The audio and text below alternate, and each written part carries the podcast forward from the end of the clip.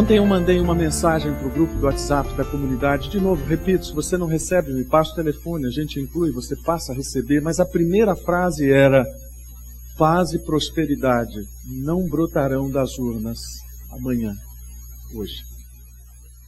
Eu passei a mensagem e fiquei aguardando né, as reações iradas. Eu falei, as pessoas vão me responder de todo jeito.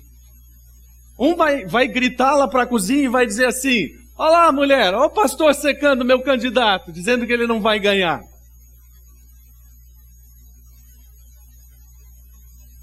Não, não estou secando ninguém, não estou secando nenhum candidato. E, aliás, esta mensagem não é pró-candidato, não é pró-partido. Mas é uma mensagem pró-igreja no sentido de nós nos perguntarmos qual é o nosso papel como igreja em todo esse contexto político tão conturbado que estamos vivendo. Qual é o meu papel como pessoa que se denomina cristã e que faz parte de uma comunidade de fé que também se denomina cristã?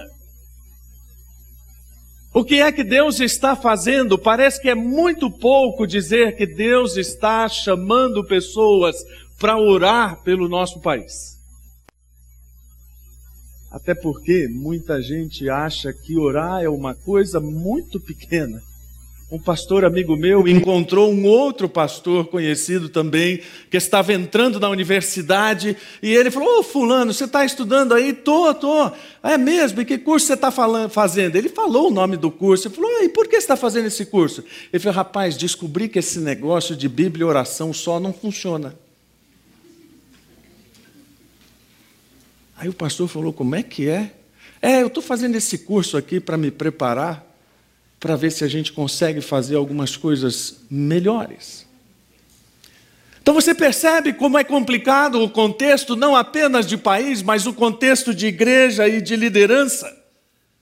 E de como é espinhoso falar sobre isso sem pisar no calo de alguém. E de como é também arriscado estar dentro da linha de tiro para todo tipo de interpretação.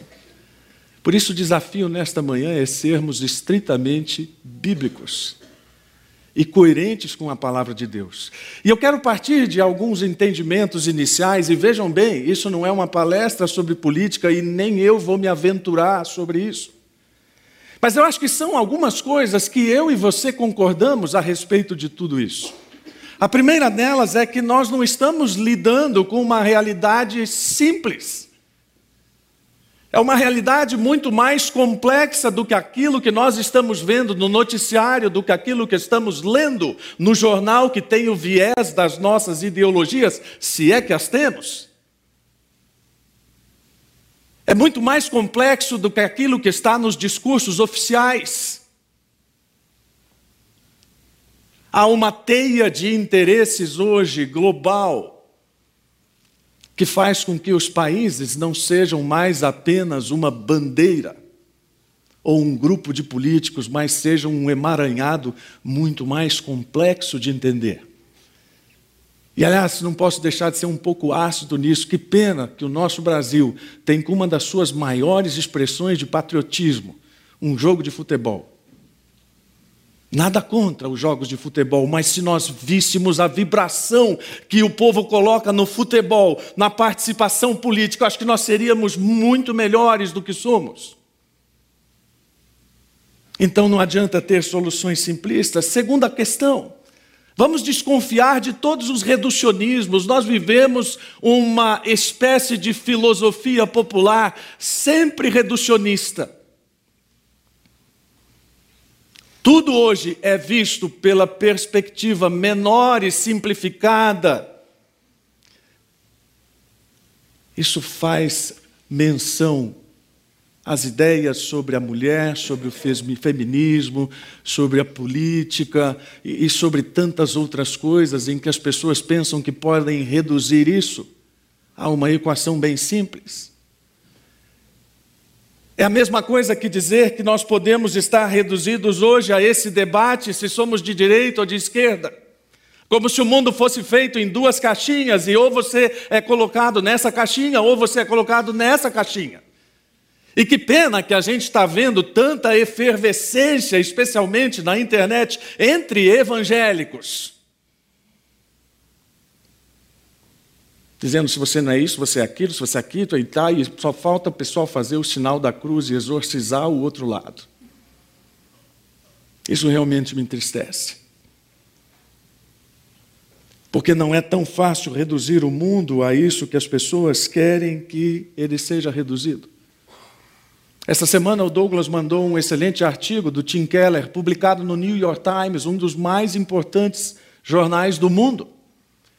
E esse famoso e aclamado pastor presbiteriano americano está dizendo como os cristãos se encaixam no sistema bipartidário, numa alusão ao sistema eleitoral americano. E ele diz, ele mesmo responde: não se encaixam.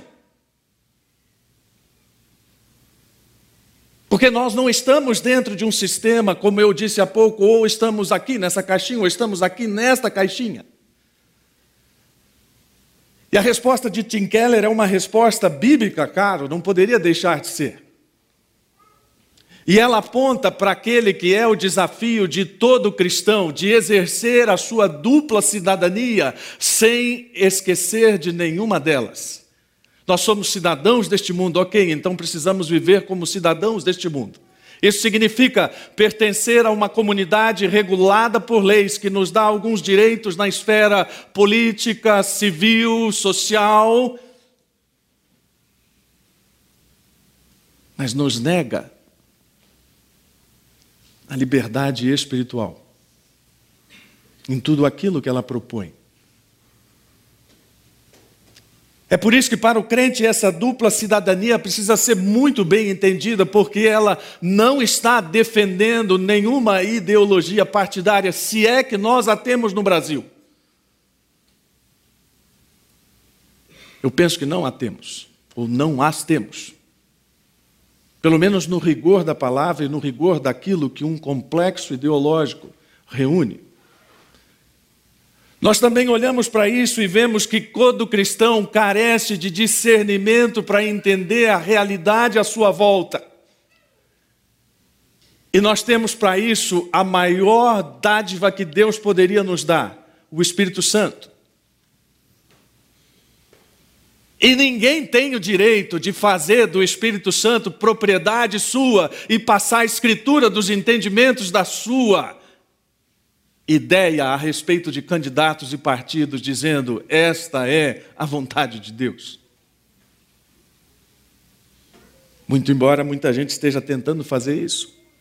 Um outro autor americano diz que um dos grandes problemas da questão partidária que vemos no mundo hoje é a chamada ética do pacote que é o grande problema dos políticos brasileiros. Quando você se filia a um partido, você precisa abaixar ou abraçar um conjunto de convicções, e ou você crê em tudo aquilo, ou você está fora. Nenhum de nós, como crentes, pode estar a nenhum, ou amarrado a nenhuma ética do pacote, exceto se for o pacote de Cristo. Percebem como tudo isso vai colocando as coisas para nós de uma forma bastante diferente do que o, simpli, o simplismo quer nos fazer crer. Um outro dado interessante, também necessário neste começo. Nós enxergamos a democracia como o grande destino final da humanidade como a grande ideia universal em que todos finalmente serão reunidos sobre estes mais elevados ideais. Para aí. Freia coloca no ponto morto. Em quase 200 países no mundo, pouquinho mais da metade tem hoje aquilo que se pode chamar de democracia. E nem mesmo nas chamadas democracias nós temos a garantia do exercício de todas as liberdades, que é o ideal maior da democracia. E eu não sei qual é a sua visão de mundo, não sei qual é a sua visão escatológica sobre isso, se você pensa que o mundo vai ficar cada vez melhor ou se você pensa que o mundo vai ficar cada vez pior. Seja como for, nós estamos vendo que com democracia ou sem democracia, a laicidade do Estado é só um biombo para todo tipo de proposta hostil ao Evangelho. E nós precisamos lidar com isso.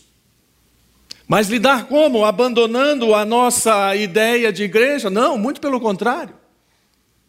Entendendo que a visão de Deus é participativa para isso. E daí, porque tantas mensagens, especialmente no bloco em que falamos sobre o que Deus está fazendo na igreja, tantas mensagens sobre ser uma igreja missional. E se você ainda não decorou, eu acho que está projetado, na sua melhor definição missional, descreve não uma atividade específica da igreja, mas a própria essência e identidade da igreja à medida que ela assume seu papel na história de Deus, no contexto de sua cultura e participa da missão de Deus para o mundo. Nós não estamos negando a soberania de Deus, não estamos negando o poder de Deus, mas estamos entendendo que tudo isso completa e abrange a nossa participação neste mundo. Complexo desse jeito que descrevemos. Deus está nos chamando a essa participação não porque as coisas ficarão maiores ou melhores, não porque elas piorarão ou não porque aquilo no que acreditamos está envolvendo o mundo. Aliás, será que está? Muitos observadores políticos e historiadores têm feito uma espécie, ou têm tentado simplificar essa trajetória histórica. E tem resumido as coisas da seguinte forma: ok, o comunismo fracassou e agora temos um vento de liberalismo, e aonde esse vento de liberalismo está nos levando? E você pode ficar tranquilo, não precisa se coçar, se remexer na cadeira, porque eu não vou mexer nessa ferida. Eu só vou reforçar aquilo que figuras importantes como George Bush, Barack Obama, e eu não sei o que você pensa dessas pessoas Mas nem elas mais têm certeza de que esse será o caminho da paz e prosperidade. E o Val Harari, que é um autor que citei aqui logo no primeiro sermão que preguei, um escritor e historiador ateu, que tem, no mínimo, uma observação arguta da história da humanidade, de tudo o que está acontecendo. Ele diz que os países que se juntarem à irrefreável marcha do progresso serão em breve recompensados com paz e prosperidade. Pode levar tempo, mas ao fim, até a Coreia do Norte, o Iraque e El Salvador parecerão a Dinamarca ou o estado de Iowa. Você pensa que ele está profetizando isso? Não. Ele está dizendo, por outro lado, que ninguém mais acredita nisso. Não é uma pessoa crente dizendo, não é uma pessoa cristã, não é um fanático. É alguém que acha que o macaco construiu tudo isso que nós temos e que não está mais acreditando em todas essas propostas. Isso nos faz então voltar os olhos para uma realidade lá quase 600 anos antes de Cristo. Quando alguns milhares e muitos milhares de pessoas, aliás, foram levadas para um país que não era o seu. Daquilo que a Bíblia chama de exílio, por causa da interferência de Deus, por causa do julgamento de Deus sobre o povo de Israel e sobre Judá e que produziu uma parte dos capítulos mais emocionantes da história do Oriente Médio. E Jeremias foi uma testemunha ocular desses eventos e testemunhou muitos deles, aquilo que nós, por exemplo, hoje lemos nos livros de história, do fortalecimento do rei Nabucodonosor, do declínio do império, todas estas coisas foram presenciadas por Jeremias. E, portanto, quando o povo vai para o exílio, há uma espécie de troca de cartas sobre aquela situação. E ali se estabelecem alguns princípios teológicos muito adequados para os nossos dias. No meio dessa carta tem o versículo 7 do capítulo 29 que diz: Trabalhem pela paz e pela prosperidade da cidade para a qual os deportei. Orem por ela ao Senhor, pois a prosperidade de vocês depende da prosperidade dela. Vamos ler juntos isto? Trabalhem pela paz e pela prosperidade da cidade para a qual os deportei. Orem por ela ao Senhor pois a prosperidade de vocês depende da prosperidade delas. Oremos. Senhor, nossa intenção nesta manhã é voltar os nossos olhos para a tua palavra e encontrarmos direção, conforto e sabedoria para as nossas decisões. E nós temos plena certeza que uma das coisas que a Bíblia não nos aconselha é o enfrentamento do nosso próprio irmão de fé. Uma das coisas que a Bíblia não aconselha é que a nossa comunidade, como comunidade de discípulos de Cristo, seja vista como tendenciosa, não em relação ao mundo, mas em relação à tua palavra. Que não haja dúvida, ó Deus, que o que nos rege é a constituição maior da tua palavra. E que nós estamos aqui trabalhando pelos princípios do reino, por causa do Rei, que um dia reunirá tudo sob sua autoridade. E que isso nos traga tranquilidade, mas ao mesmo tempo um senso de responsabilidade e é certamente que o Senhor está nos dizendo nesta manhã. Então, ajuda-nos a trabalhar pela paz e prosperidade e a orar pela nossa cidade. E a orar por outras cidades. E a orar pelos não alcançados, como Marcos Amado acabou de dizer. E a sermos uma igreja que tem na Bíblia sua base, sua força e seu foco. Em nome de Jesus. Amém. Uma das coisas interessantes nesse texto é que, em nenhum momento, Jeremias diz que a oração é uma realidade passiva. E ele precisou dizer essas coisas porque aquelas pessoas que estavam fora da sua pátria estavam, obviamente, com um pensamento de que aquilo terminaria logo e elas voltariam para casa. Então elas não queriam construir coisas, não queriam adquirir propriedades, não queriam fazer nada enquanto essa condição ideal, entre aspas, não fosse retomada. Muitos cristãos têm o mesmo pensamento em relação ao mundo de hoje. Olha, Cristo vai voltar mesmo, isso aqui vai acabar, vocês vão tudo para o inferno. Enquanto isso, eu sou crente, eu vou ficar aqui cantando e louvando até que Deus me leve para essa pátria eterna. Bacana esse discurso, né? Só se for para você. Porque a mim não me comove. Eu gosto de pensar que, na verdade, a certeza da vitória de Deus não é uma desculpa para nós cruzarmos os braços e dizermos: bom, agora vamos ficar esperando que Deus venha e nos leve. Pelo contrário, é um incentivo a trabalharmos e compreender e detalhar o mandamento da justiça neste mundo. Essa é a dificuldade. Compreender e detalhar como é que nós podemos ser instrumentos da justiça no mundo, não é cruzar os braços é ser ativo naquilo que nós estamos fazendo, porque sabemos que está sendo feito para a glória de Deus, e esta é a razão de todas as coisas. E eu sei que pode, você pode ficar bravo comigo agora, tá? E eu não vou votar nele. Mas sabe aquele candidato que diz glória a Deus? Então, que tristeza os crentes rirem de um sujeito que diz glória a Deus. Você pode me bater lá fora. Não estou dizendo que eu concordo com as propostas dele, não estou dizendo que eu estou fazendo propaganda, pelo menos vocês, por favor, não digam que estou fazendo propaganda dele. Mas nenhum de nós deveria estranhar que um cristão em público falasse de Deus. Afinal de contas, nós abraçamos uma cosmovisão que essa cosmovisão, sim, é teocêntrica, embora o nosso governo não seja. Ah, mas ele vai ser motivo de chacota e eu não gosto de ver o evangelho. Oh, mas Deus sabe se defender. Deus sabe se defender.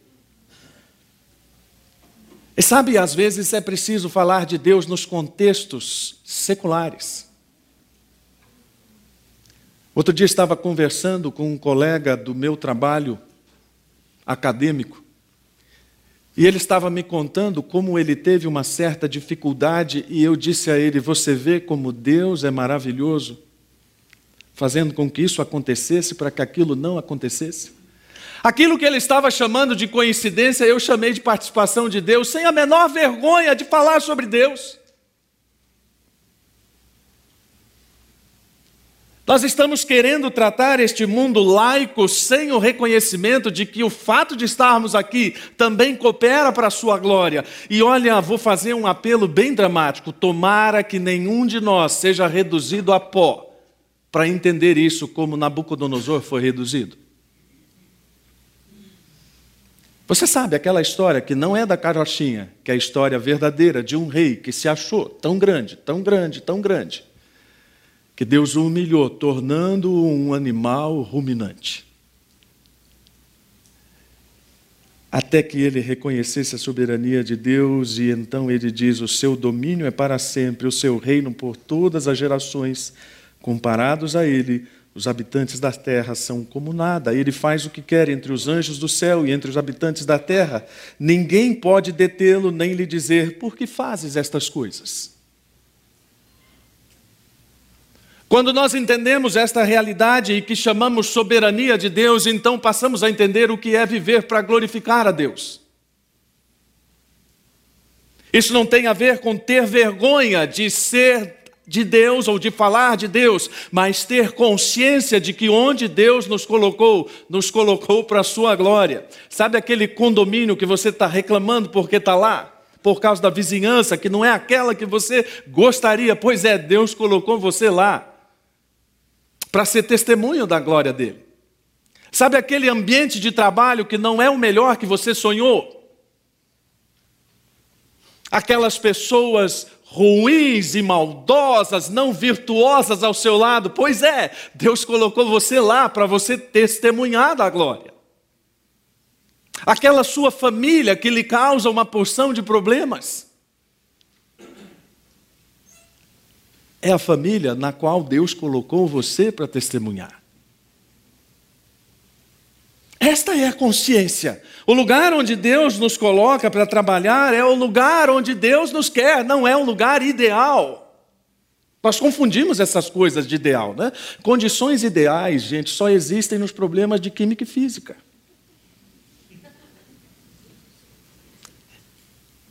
Até hoje eu sou adulto e me debato com algumas coisas que eu aprendi lá no ensino fundamental e depois no ensino médio. Você deve lembrar daqueles problemas que começavam em condições ideais de temperatura, pressão. A, a galera aqui rindo do meu lado aqui, né? Não vou dizer isso, mas quantas vezes, eu não vou dizer para vocês fazerem isso, mas quantas vezes eu tive vontade de escrever naquelas provas, não existem condições ideais. Quando você, como crente, se conforma com isso, você passa a entender quais são os propósitos de Deus para isso. Era isso que Deus queria que o povo entendesse. Olha, não busquem a condição ideal, porque Deus tem propósitos para vocês dentro dessa condição na qual vocês estão. É mais ou menos o que acontece quando você entra numa fila. Adianta reclamar da fila? Ou quando você cai num ou num congestionamento, adianta reclamar? Não. Não sei se foi ano passado, retrasado, nós viemos aqui dar um suporte para nossa filha em São Paulo e ela ia voltar conosco lá para Santos. E então saímos daqui, se não me engano, seis horas da tarde e já pelo rádio fomos ouvindo que a chuva estava brava lá embaixo, que estava tudo inundado. Então já fui fazendo os trajetos na minha cabeça e vendo que não seria uma tarefa fácil chegar em casa. E estava no WhatsApp com alguns colegas de trabalho e eles dizendo: meia-noite, eu estou parado aqui na entrada de Santos porque ninguém passa. E eu pensei, espertão aqui, né? Vou pelo Guarujá, porque seria fácil, vou pelo Guarujá, faço um caminho maior, pego a balsa, mas chego em casa, então cortamos pelo Guarujá e caiu uma árvore que interrompeu tudo. Levamos oito horas para chegar em casa, um trajeto que normalmente é feito em uma hora. O que fazer nisso? Chutar o carro, xingar as autoridades, bater no guarda, esmurrar o carro, reclamar com a mulher que não previu, né? Muito marido faz isso, né? Mas são muito, né? Você tinha que ter me avisado. Ela, mais avisado do quê? Eu não sou o Waze.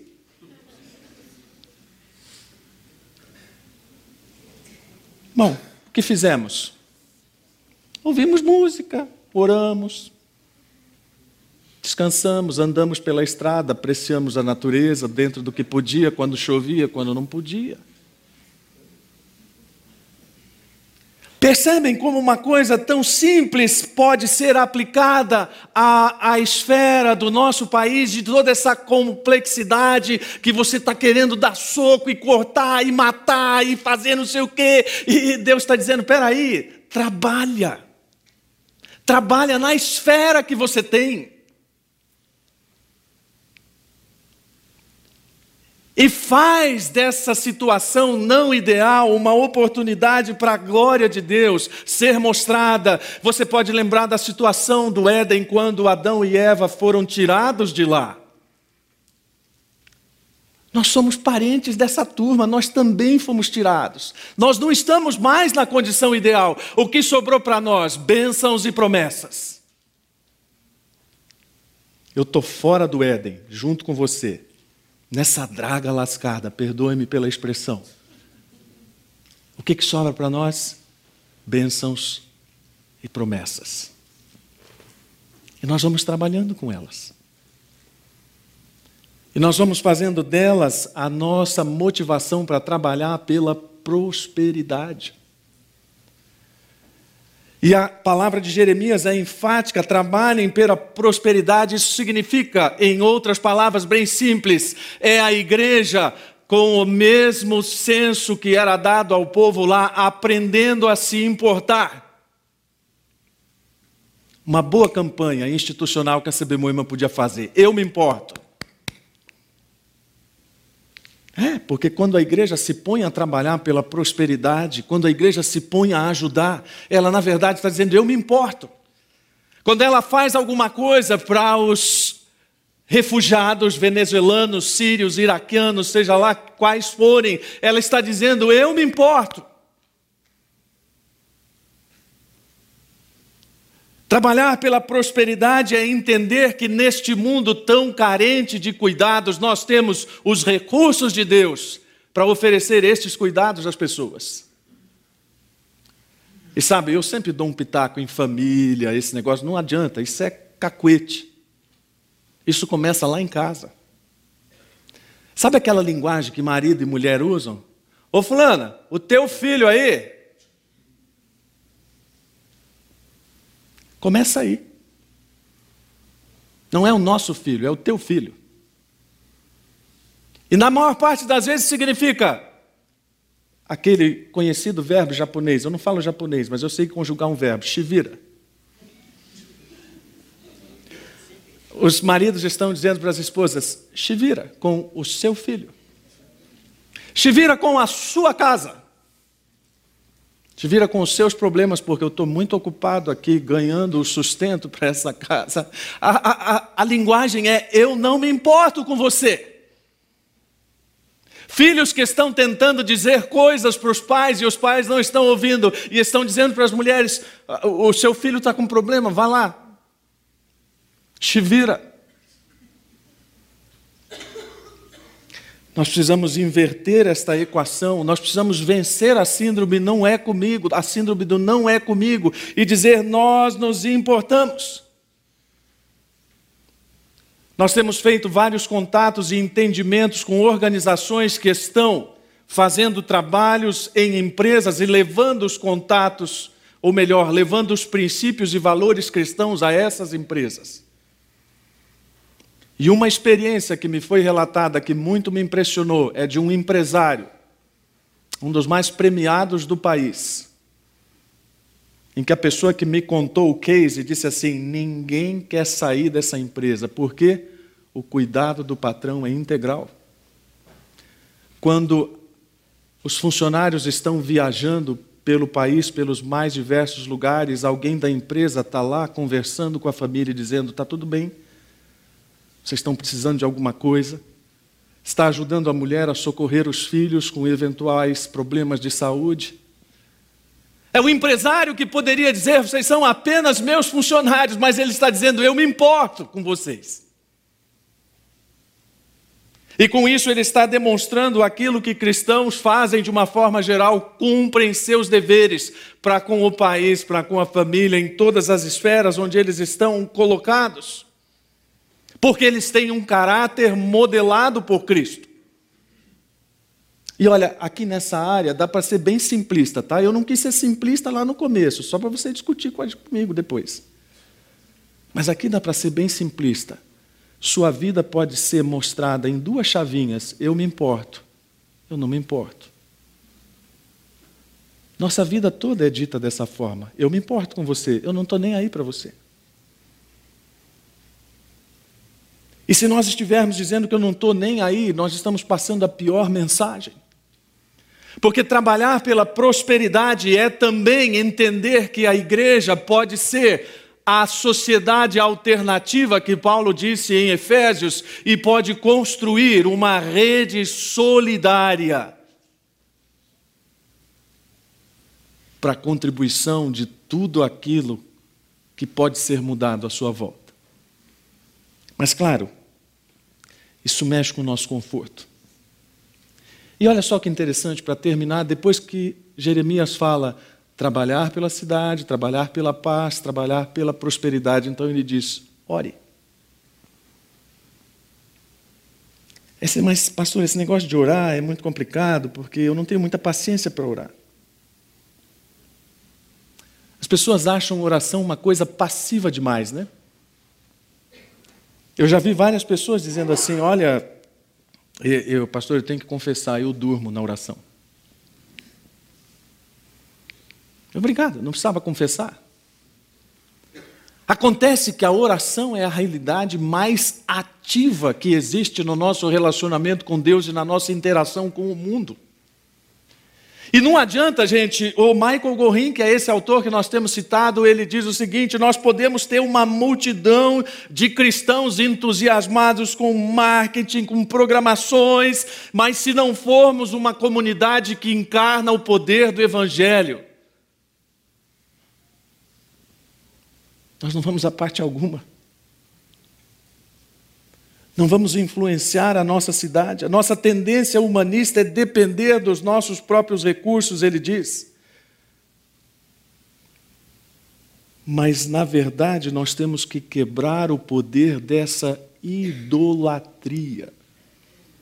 Sobre isso, o pastor André Gava vai falar. A igreja deve estar preocupada em orar para que o poder da idolatria seja quebrado em nome de Jesus. Idolatria dentro e fora, viu, gente? A igreja precisa orar pelo seu país, sim, com a consciência de que isto é extremamente ativo, sim. E para terminar, você pode dizer, mas você não falou nem de que lado você está na eleição, nem de que candidato, e nem vou falar. Porque olha só, a proposta da Bíblia é uma proposta muito sábia para nós, como pessoas, como comunidade batista de Moema. Se ganhar o candidato A, o que, que nós vamos fazer? Isso aqui. Se ganhar o candidato B, isso aqui também nós vamos fazer. E o que, que é isso aqui? É ser uma comunidade de contraste, que é o que ele sugere. E é por isso que essa é uma sugestão suprapartidária, supra-ideológica, porque ela parte daquilo que a Bíblia está ensinando como a postura de gente que está trabalhando para o rei. Que nós sejamos uma sociedade de justiça em um mundo de injustiça econômica e ecológica. Quem vai produzir a injustiça? Não sei se é o candidato A ou se é o candidato B, mas de onde ela vier, nós precisamos agir como comunidade para ser um contraste a isso. Nós precisamos ser uma comunidade de contraste na generosidade e na simplicidade. Em um mundo que idolatra o consumismo e todo tipo de materialismo.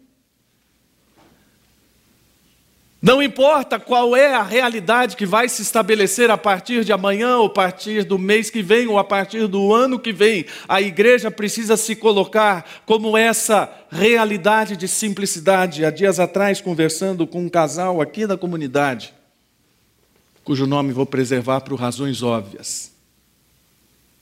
Com que alegria ouvi deles, nós escolhemos viver de forma mais simples. Parabéns. Terceiro, uma comunidade de pessoas que contribuem financeiramente de modo generoso em um mundo egoísta que busca os seus próprios direitos mais do que os dos outros. É aquilo que eu mencionei da pessoa que perguntou para o Douglas e para a Lilian, mas por que, que vocês estão fazendo isso? Essa deveria ser a resposta, porque nós somos uma comunidade de contraste.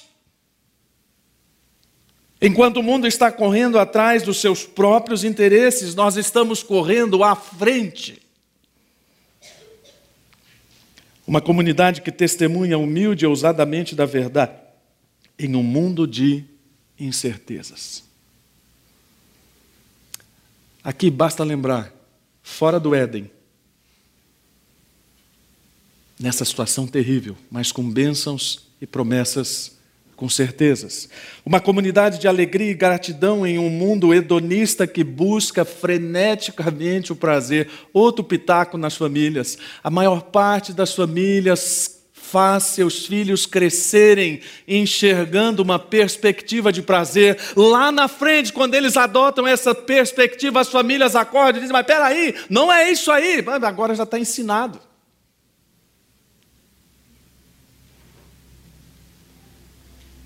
Foi o que foi passado. Que a vida é buscar o prazer a qualquer preço. Pode ser o prazer de um novo objeto, de um novo carro, de uma aquisição. Quando, na verdade, a família, independentemente do seu status econômico, deveria estar espelhando a alegria de Cristo como única fonte de realização. E você sabe como fazer isso com seus filhos. Última coisa, uma comunidade que experimenta a presença de Deus em um mundo secular. Em outras palavras, uma comunidade que enxerga o que Deus está fazendo. Olha, gente, não é por nada não, mas depois de um ano pregando sobre o que Deus está fazendo, se nenhum de nós enxergar o que Ele está fazendo, isso será preocupante. Porque ele está nos chamando a orar e ele está dizendo isso no Velho e no Novo Testamento. Paulo disse a Timóteo, em primeiro lugar, recomendo que sejam feitas petições, orações, intercessões e ações de graça em favor de todos, em favor dos reis, de todos que exercem autoridade, para que tenhamos uma vida pacífica e tranquila, caracterizada por devoção e dignidade. Por quê? Porque nós sabemos como essa história termina está lá em Efésios 1:10 e o plano é este: no devido tempo ele reunirá sobre a autoridade de Cristo tudo o que existe nos céus e na terra. Enquanto isso, bora trabalhar, bora orar, bora fazer aquilo que Deus quer que nós façamos como cidadãos desse reino. Bora votar. Bora respeitar o sujeito que não vai votar como eu voto.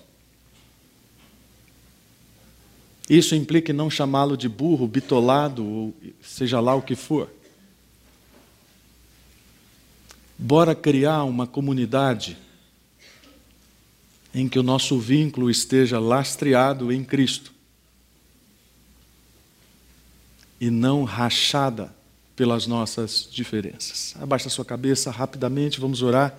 Deus, obrigado pelo tempo de reflexão na tua palavra e que ele produza em nós não aquilo que nós queremos com o nosso debate intelectual sobre tudo isso, mas aquilo que o teu espírito quer sobre enxergar um pouco mais alto, bem mais alto, sobre tudo que está implicado na palavra de Jeremias, na visão de mundo de Paulo e na visão que o Senhor tem planejado para nós. Abençoa a nossa comunidade, une a nossa comunidade cada vez mais em torno dos teus ideais, em nome de Jesus. Amém.